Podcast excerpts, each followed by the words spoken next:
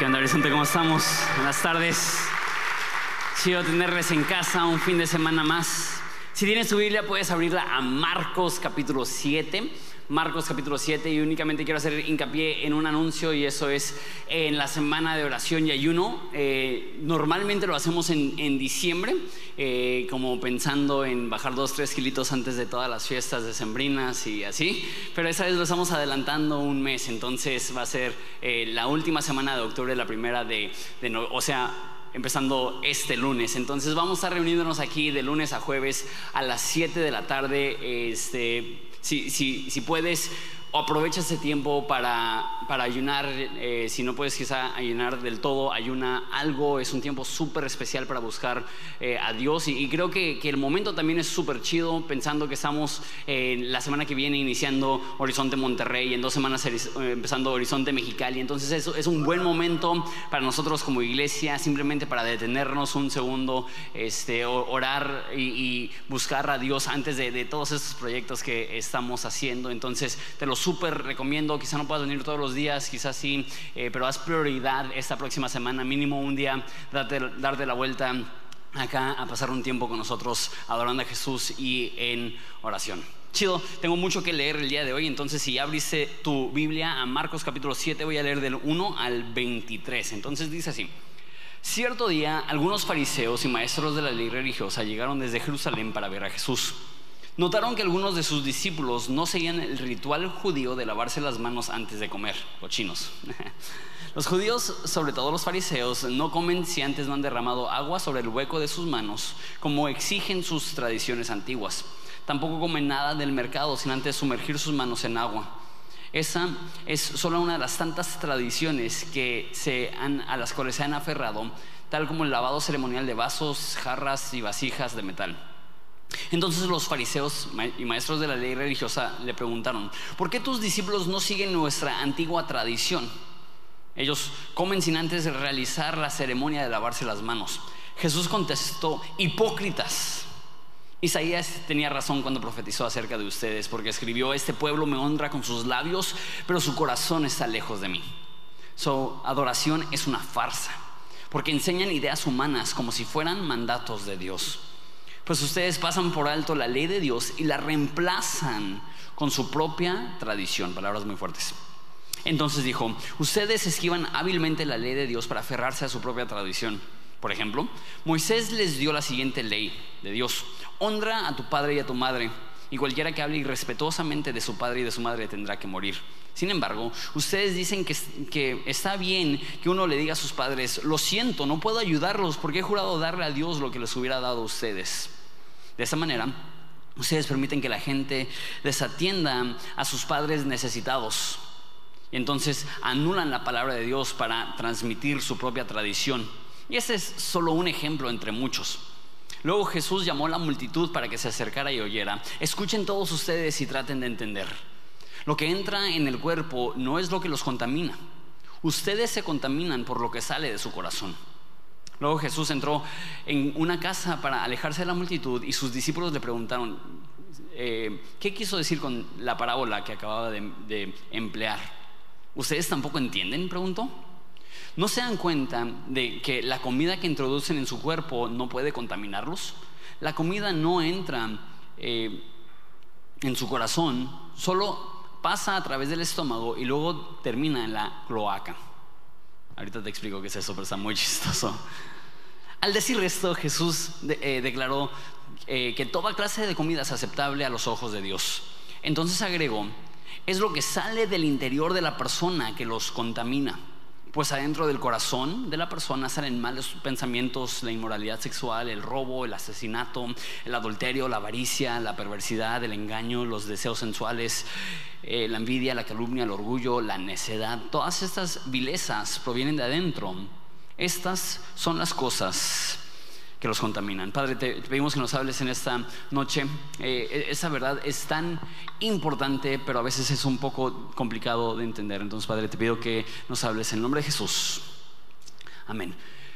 No sé si alguna vez te ha pasado, pero eh, la religión es muy extraña muy, muy, muy extraña. Y lo que quiero decir con religión no es un credo o una fe, sino esa actitud de que podemos estar bien con Dios en base a lo que hacemos o no hacemos. Y la gente religiosa tiene ciertas ideas que hay ciertas cosas que un cristiano no puede hacer. No sé, esa es la parte que no sé si, si te ha pasado. Yo, yo de, de adolescente eh, patinaba, usaba eh, ropa oscura, eh, calaveras en, mi ropa y el tipo de música que escuchaba era hardcore, no sé a cuántos de ustedes les tocó esa etapa, ya, ya casi no, no, no, no se eh, acostumbra a escuchar esa música, pero era música muy, muy, muy intensa de gritos y, iba a muchos conciertos y en los conciertos los baños estaban llenos de sangre de gente que tenía así las narices, la, nariz rota y bien, bien, bien intenso y no sé, mi, papá siempre fue súper alivianado con eso y él nunca me, dijo nada, pero no tiene ni idea la cantidad de personas, incluyendo personas que no eran cristianas, que me dijeron, un cristiano no puede hacer eso. Ya sea vestir de negro, tener una calavera, tener un tatuaje, ese tipo de cosas, escuchar ese tipo de música. Un cristiano no puede hacer eso. No sé si tú has escuchado esa, esa frase. Y la gran mayoría del tiempo que se emplea, que se implementa esta palabra, no tiene nada que ver con leyes o reglas que vienen en la Biblia, sino una percepción extraña de lo que puede o no puede hacer un cristiano. Eh, e-, esa historia específicamente está hablando acerca de, ciertas tradiciones que se desarrollan, específicamente el cómo comer la comida. Y esa no es una tradición que tú y yo tenemos, pero las personas se molestaron mucho por la forma en la cual comían la comida los discípulos. Mira, otra vez vamos a ver la historia en secuencia. Dice versículo 1, cierto día algunos fariseos y maestros de la ley religiosa llegaron desde Jerusalén para ver a Jesús y notaron que algunos de sus discípulos no seguían el ritual judío de lavarse las manos antes de comer esto no viene en la Biblia, simplemente los judíos tenían la costumbre que antes de comer te lavabas las manos. Y tú dices, esa costumbre suena fenomenal. ¿Qué, tiene de malo esto? Obviamente no tiene nada de malo lavarte las manos antes de comer. Sin embargo, ellos se escandalizaban y para ellos, ellos hubieran dicho, un buen judío no come sin antes lavarse sus manos.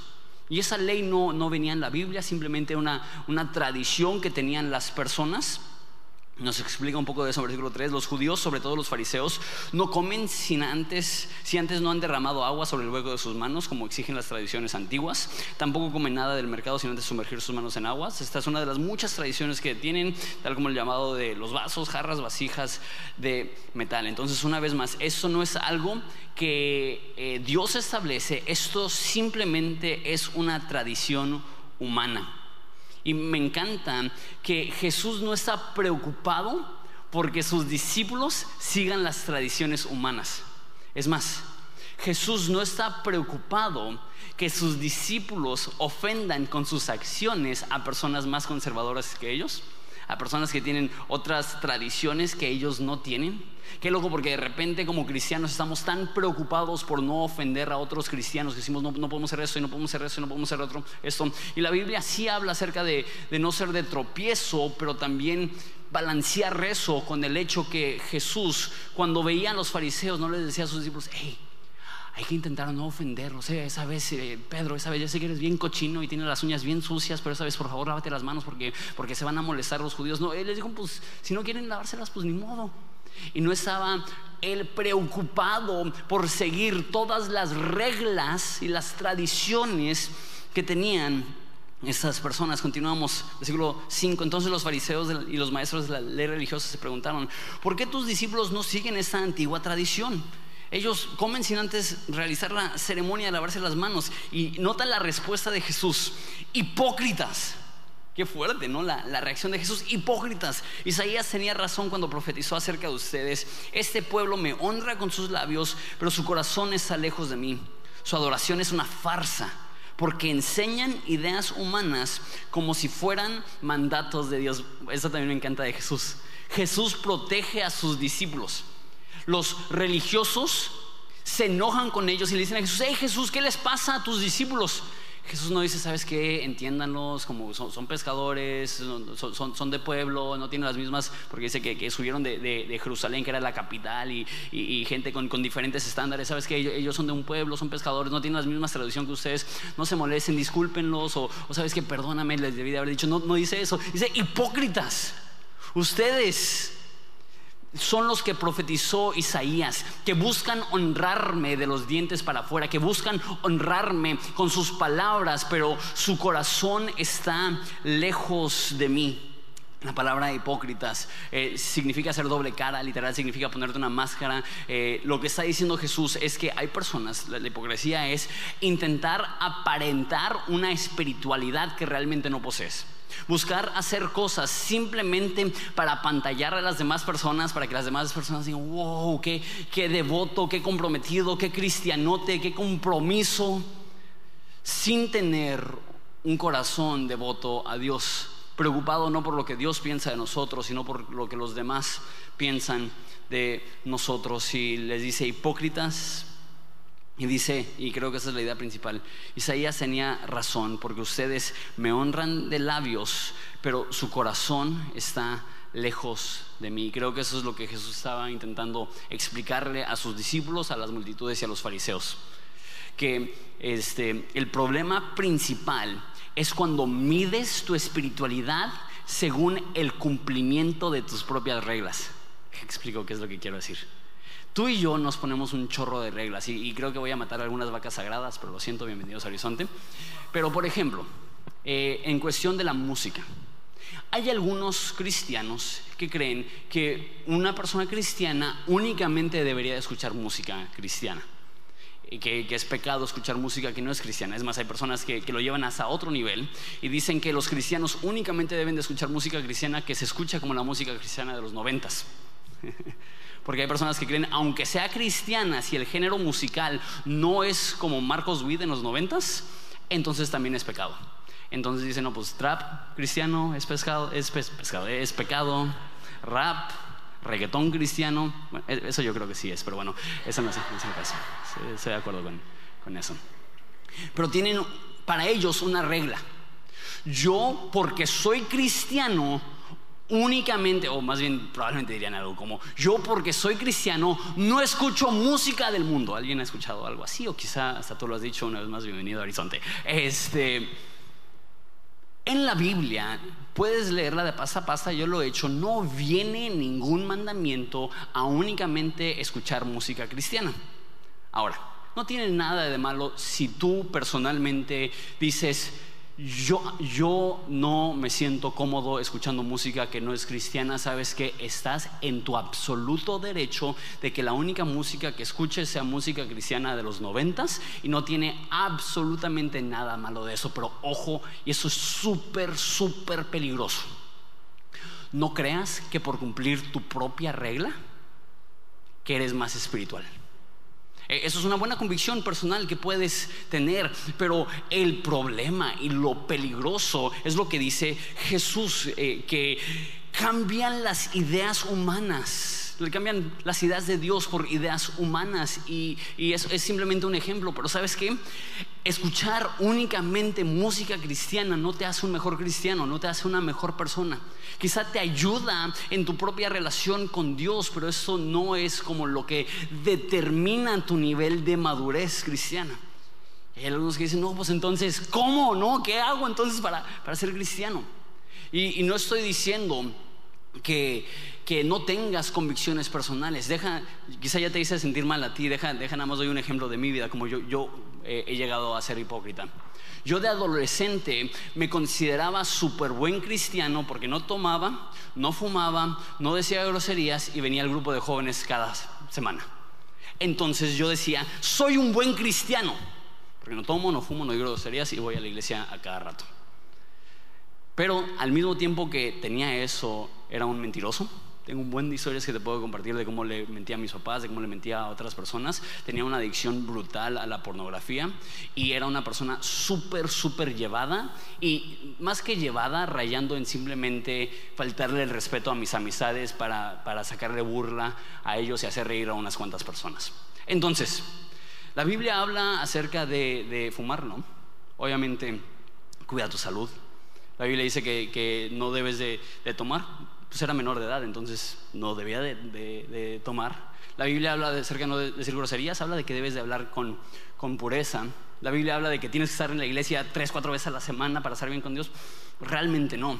Entonces tomé todas estas reglas humanas que estaba siguiendo y yo sentía que era bien cristianote por las reglas humanas que seguía y al mismo tiempo ignorando reglas, mandamientos súper claves que Dios da.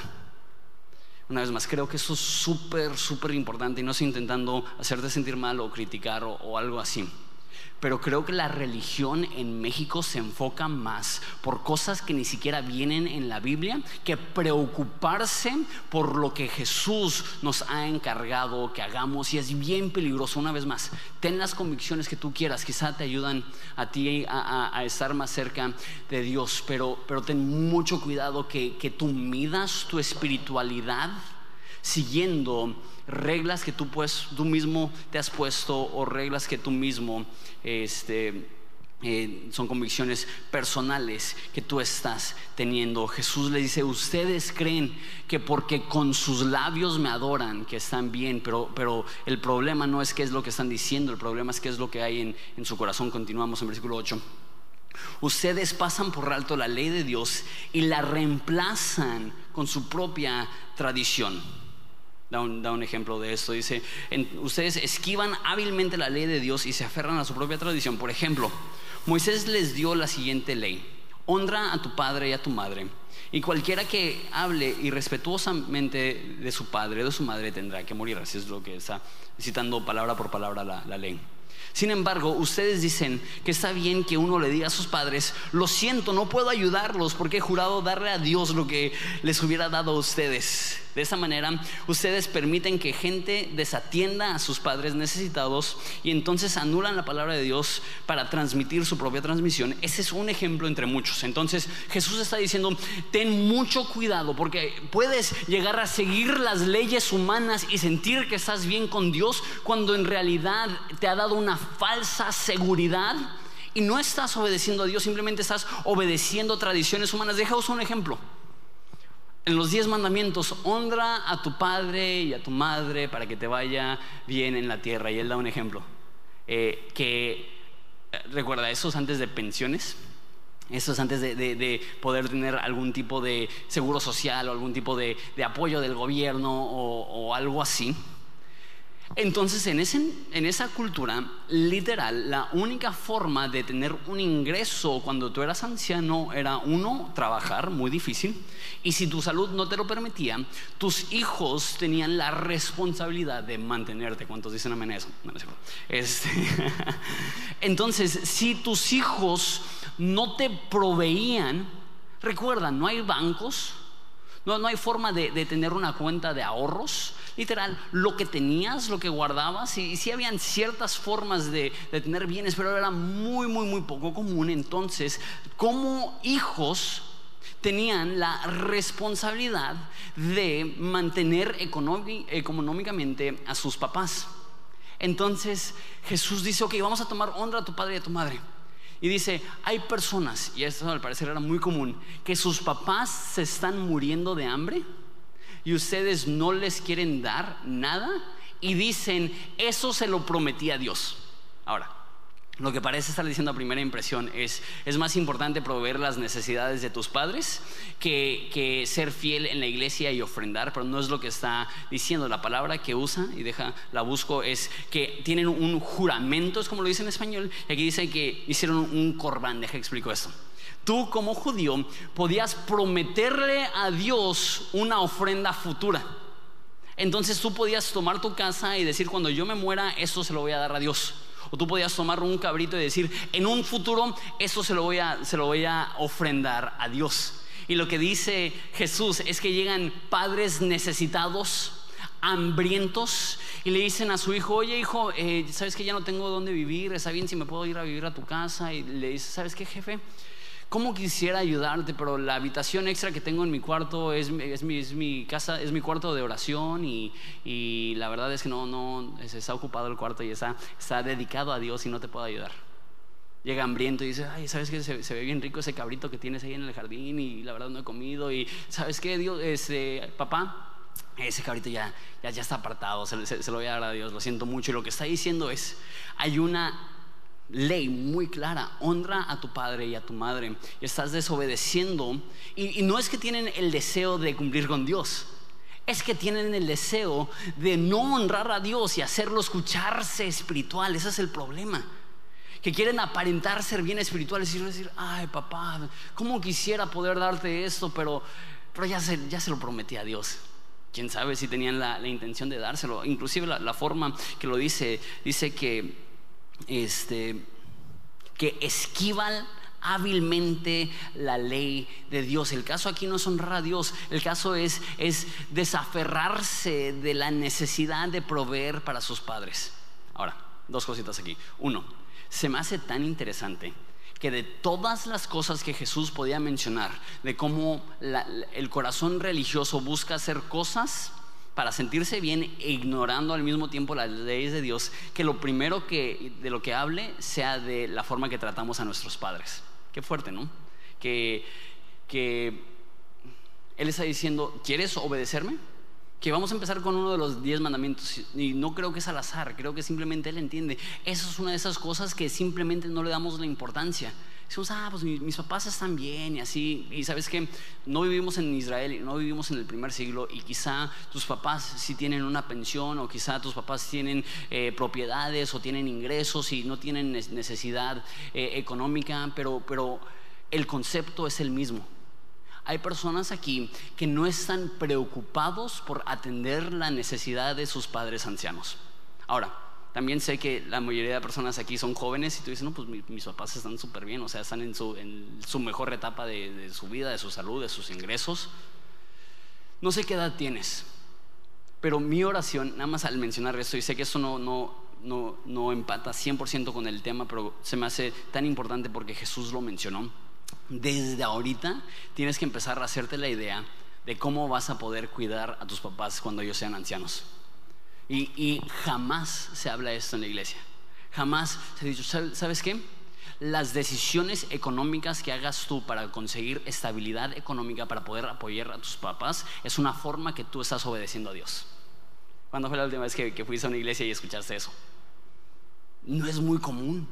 Sin embargo, eso es parte del corazón de Dios para nosotros, que como hijos reconozcamos que cuando tú y yo no teníamos nada, nuestros padres se hicieron cargo de nosotros.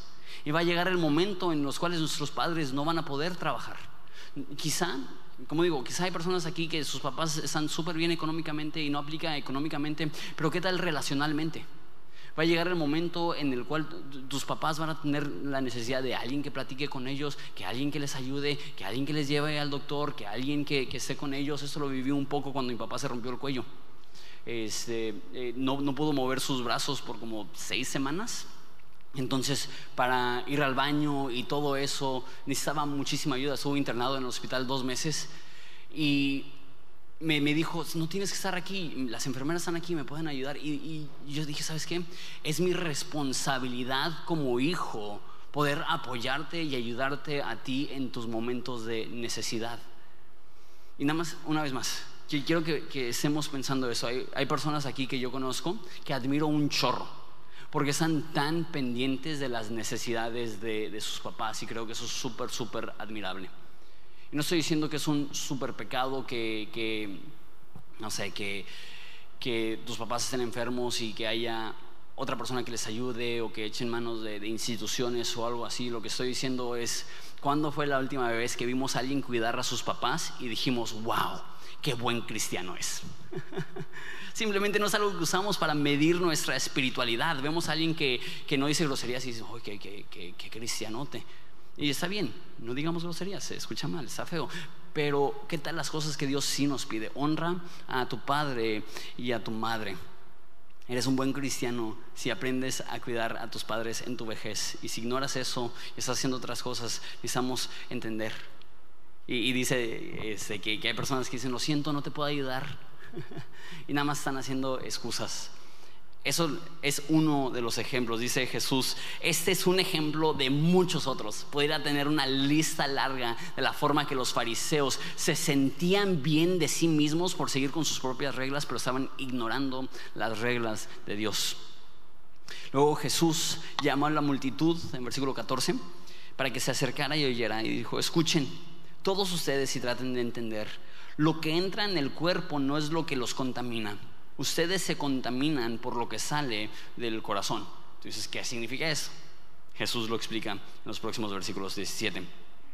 Jesús luego entró en una casa para alejarse de la multitud y sus discípulos le preguntaron qué quiso decir con la parábola que acababa de emplear. ¿Ustedes tampoco entienden? preguntó. ¿No se dan cuenta que la comida que introducen en su cuerpo no puede contaminarlos? La comida no entra en su corazón solo pasa a través del estómago y luego termina en la cloaca. Tuve que googlear que es una cloaca. No lo hagas. Pero te digo en, términos más francos. ¿Alguien sabe qué es? Levanta la mano. Que hay unas cuantas personas. La cloaca es el ano de un animal. ¿Qué onda con Jesús, no? Sus, ejemplos. Muy, muy, muy fuerte. y creo en parte que, es lo que hablé un poco la semana pasada, que Jesús es, es bien chistoso. Y está diciendo, ustedes se preocupan por, por qué es lo que están comiendo o cómo están comiendo, pero no es lo que entra al cuerpo que es sucio, es lo que sale del cuerpo que es sucio. Y aún así probablemente no entienden, entonces explica lo que quiere decir con eso. Dice, al decir esto, declaró que toda clase de comida es aceptable a los ojos de Dios. Entonces agregó, es lo que sale de su interior que los contamina. Pues de adentro del corazón de la persona salen todos los malos pensamientos, la inmoralidad sexual, el robo, el asesinato, el adulterio, la avaricia, la perversidad, el engaño, los deseos sensuales, la envidia, la calumnia, el orgullo, la necedad. Todas estas vilezas provienen de adentro. Estas son las que los contaminan. Termino con esto. Voy a, voy a pasar un buen tiempo desarrollando eso porque eso es el corazón del texto. Jesús dice, no es lo que sale de tu cuerpo que te contamina. Perdón, no es lo que entra a tu cuerpo que te contamina, sino lo que sale de tu cuerpo. Y dice que del corazón. Y, son tres veces que menciona el corazón aquí. Jesús dice, ustedes me alaban con sus labios, pero su corazón está lejos de mí. Lo que está diciendo Jesús es que el humano es propenso a enfocarse en qué es lo que está en su exterior, en qué es lo que está en su conducta, en qué es lo que está haciendo. El ser humano está buscando el identificar los problemas externos y el hacer reglas para eso. No puedes comer con las manos sucias porque porque es pecado, pero ¿por qué? No sé, simplemente es una regla que tenemos que seguir para estar bien con Dios. Y así hay un sinfín de reglas que, que crean los humanos para sentirse cerca de Dios. Y lo que Jesús está diciendo es que Jesús está buscando algo muchísimo más grande que buena conducta. Está buscando una transformación del corazón, porque dice, el problema no es externo. El problema no está en qué es lo que haces o no haces. El problema es el corazón. El problema es interno. Y dice que del corazón, y da una lista bien intensa. No sé cuántos de ustedes al leer esa lista dijeron, ay, gracias a Dios que, que, no me está describiendo a mí. Te diría que sí te está describiendo, porque, porque mira, déjale, leo la lista otra vez.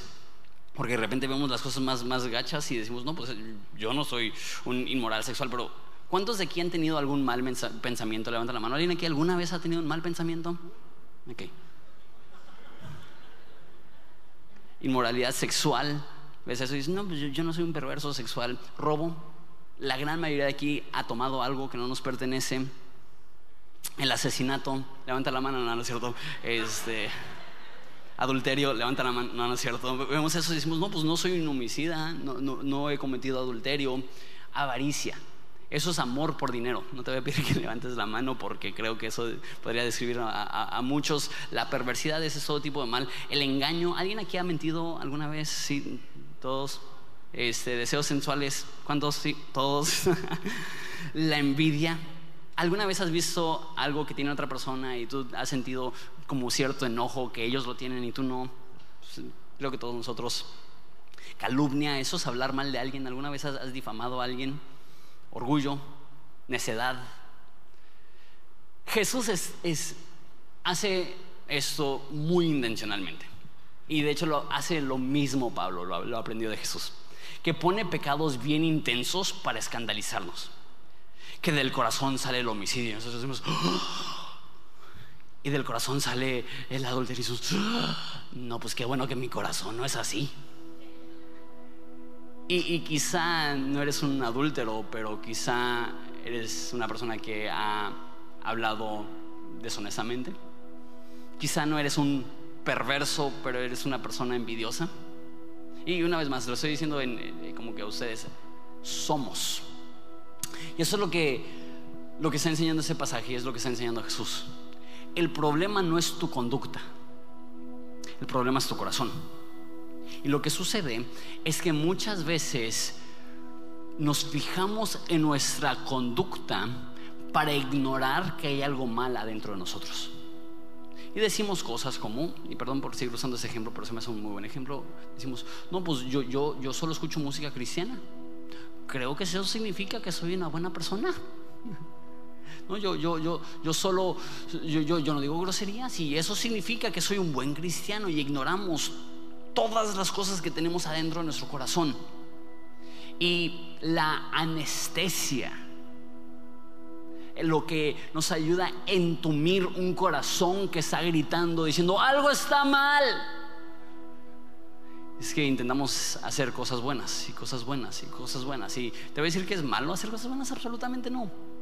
Ese ejemplo parece tan tonto, comer con las manos sucias, ¿qué, tiene malo? Es bueno comer con las manos limpias, pero lo que Jesús está diciendo, no creas que el hacerte un ritual va a corregir el problema más profundo. Jesús no está preocupado por tu conducta, está preocupado por tu corazón. Dice que hay algo en ti y en mí que brinca y dice, Dios sí está preocupado por mi conducta. La Biblia habla tanto de santidad y rectitud. Escúchame bien. Puedes hacer las cosas bien, pero si tu corazón está mal, no te va a ayudar a estar más cerca de Dios. Al contrario, si haces las cosas bien, pero tu corazón está mal, te va a engañar y vas a creer que estás bien con Dios por las cosas que has hecho. Es el problema de los fariseos.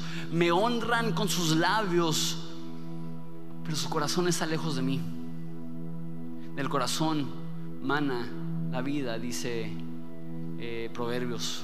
Puedes medir cómo está tu, tu, tu vida, por qué es lo que sale de ti. Y déjate ayudo, creo que eso nos va a ayudar muchísimo emocionalmente. Todo ser humano tiene un corazón roto. Hablando no de, de un corazón roto emocionalmente, sino hablando de un corazón roto en el aspecto que nuestro corazón es disfuncional. Si tú alguna vez has tenido un pensamiento y tú dices, no manches, si, si alguien pudiera escuchar mis pensamientos, me meten a una cárcel o a un manicomio. Déjate digo algo, eso es humano. Eso es normal. Es un problema, es un problema terrible. Pero muchos de nosotros no queremos pensar que es una realidad.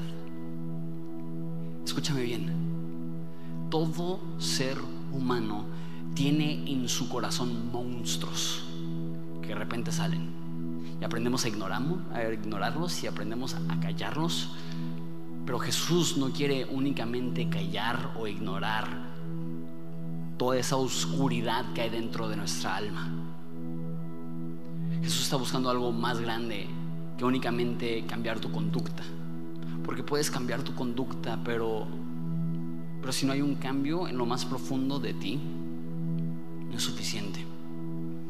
Es más fácil enfocarte en lo exterior, pero recuerda, la Biblia dice que Dios se fija, perdón, que el hombre se fija en las apariencias, pero Dios se enfoca en el corazón. El corazón humano está roto, es disfuncional, tiene monstruos, tiene oscuridad. Y tú necesitas saber que, que no eres extra malo, por tener esos pensamientos que nadie ha visto o escuchado. Que no eres extra malo porque entiendes que hay algo adentro de ti que está seriamente mal. Pero sabes que sí está mal. Ignorar eso. Ignorar eso. Si no, pues voy a seguir viendo la iglesia, voy a seguir orando, voy a seguir leyendo la Biblia y voy a ignorar todos los problemas que tengo en mi corazón. Eso no es lo que Dios quiere. Dios entiende que lo que sale de nuestra boca es lo que demuestra nuestro corazón. La Biblia dice que de la abundancia del corazón habla la boca. Entonces Jesús está diciendo, no, es lo que consumes que, que te destruye, es lo que llevas adentro. Entonces, ¿qué es lo que está intentando hacer Jesús? Jesús quiere que examines tu alma, que te hagas esta pregunta. ¿Cómo está mi corazón? ¿Cómo está mi alma? Porque la diferencia entre un cristiano y alguien que no es cristiano no es nuestro vocabulario, no es si fumamos o no, no es cómo vestimos, no es la música que escuchamos.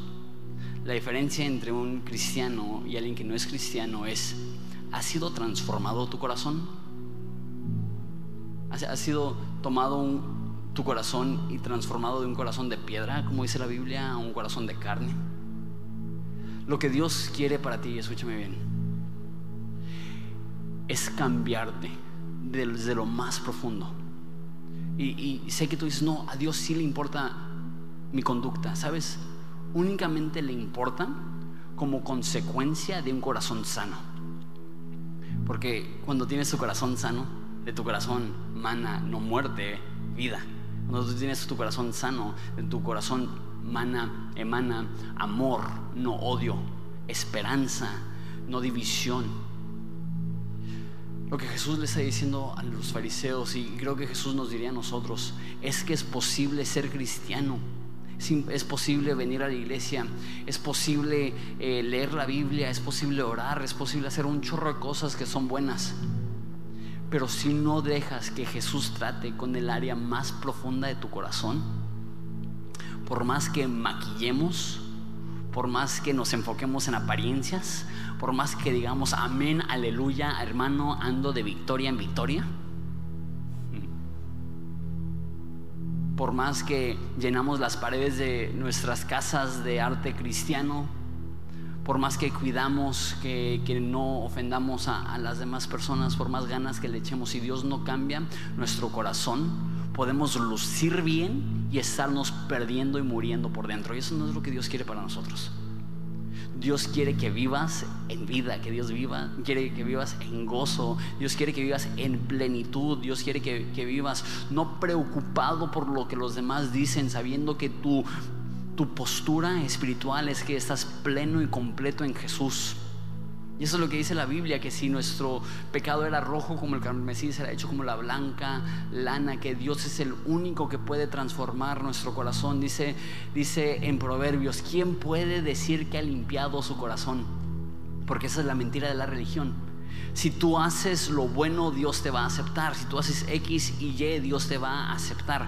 Tú puedes limpiar tu corazón si haces estas, esas cosas.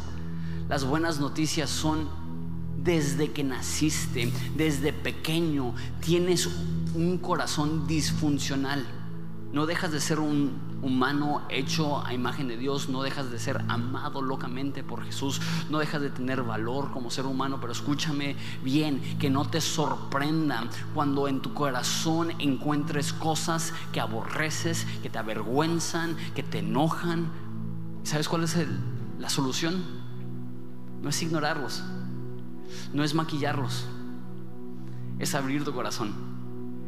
Es decir, Jesús, tengo todas estas cosas que me avergüenzan, todas estas cosas que no están bien, todas estas cosas, si, si otros supieran, me muero. Y Jesús dice en ese momento, chido, para eso vine, para sanar tu corazón, para transformar tu vida, para, para trabajar de adentro para afuera. No, no, no, no maquillar tu conducta. Transformar tu corazón. Y con un corazón transformado, la conducta va a ser transformada. una vez más, de la abundancia del corazón, la, boca habla, del, del, corazón mana la vida, dice. Si tienes un corazón cambiado, obviamente vas a tener una vida cambiada. Pero no se puede cambiar de afuera hacia adentro. No puedes cambiar tu corazón intentando cambiar tu conducta. Lo que la Biblia dice es que debemos ser renovados, que tenemos que ser transformados por la renovación de nuestro entendimiento. Cuando Dios trabaja aquí, cuando Dios transforma aquí, es cuando realmente puedes experimentar una transformación absoluta que te ayuda a no esconderte detrás de tus buenas obras, sino a poder ser franco y honesto y abierto y decir, estas son todas las áreas de mi corazón que me aterran. Pero tengo un Dios que vino y no, les, no, le dio miedo mi corazón, no se asustó con mi corazón, no se escandalizó con mi corazón, Él entendía todo lo que llevaba dentro y aún así me dijo, yo puedo, yo puedo trabajar con eso, yo puedo cambiar eso. Yo puedo renovar eso. Yo puedo limpiar eso. ¿Te imaginas la libertad de saber que desde lo más profundo y oscuro de tu corazón, ahí es donde Dios puede trabajar? Ahí es donde Dios puede transformar. Nuestro corazón tiene muchos problemas, muchos, muchos, muchos problemas. Pero tenemos un Dios que puede ir hasta lo más profundo, hasta lo más oscuro, hasta lo más perdido dice, aquí puedo trabajar, aquí puedo hacer una diferencia. Y de ahí, con un corazón renovado, podemos vivir vidas para la gloria de Dios. ¿Por qué? Porque no vamos a estar adorando a Dios con nuestros labios y que nuestro corazón esté lejos de Él, sino que habrá una adoración correcta porque va a haber un corazón correcto. Eso es el Evangelio, ese es el mensaje de Jesús, que no importa qué tan podrido puede llegar a ser nuestro ser, tenemos un Dios que puede renovar, transformar, restaurar y sanar cualquier problema de nuestra alma.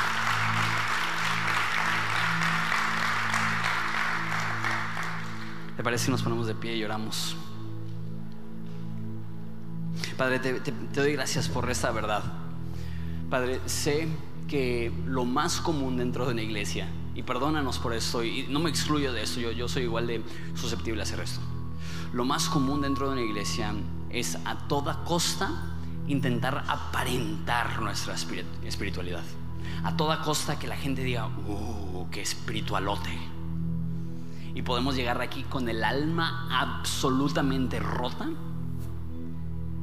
aparentando como si, si no, no, no está pasando nada, yo estoy bien, yo hago las cosas bien, yo soy un buen cristiano.